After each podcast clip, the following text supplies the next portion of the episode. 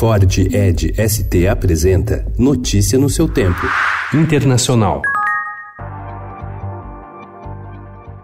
Os iranianos abateram ontem um drone de vigilância americano que alegaram estar sobre seu território. Em meio a temores de uma guerra entre os dois países, o presidente dos Estados Unidos, Donald Trump, declarou inicialmente que seu país não toleraria o que chamou de erro muito grande, mas em seguida pareceu abrandar a crise, dizendo que a ação poderia ter sido um erro cometido por uma pessoa no Irã. O governo iraniano confirmou a destruição do drone e assegurou que ele estava operando em espaço aéreo iraniano.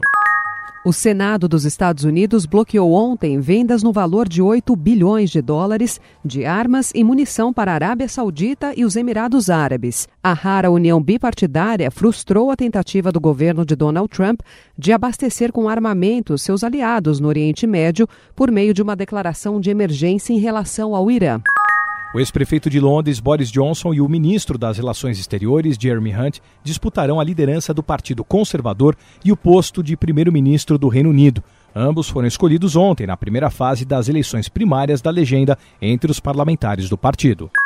A chefe do Alto Comissariado da ONU para os Direitos Humanos, Michelle Bachelet, se reuniu ontem com altos funcionários do regime chavista em seu segundo dia de visita à Venezuela, marcado por protestos nas ruas para chamar a atenção para a crise humanitária no país. Hoje ela se reunirá com Maduro e com o líder opositor, o autoproclamado presidente interino da Venezuela, Juan Guaidó, em reuniões separadas.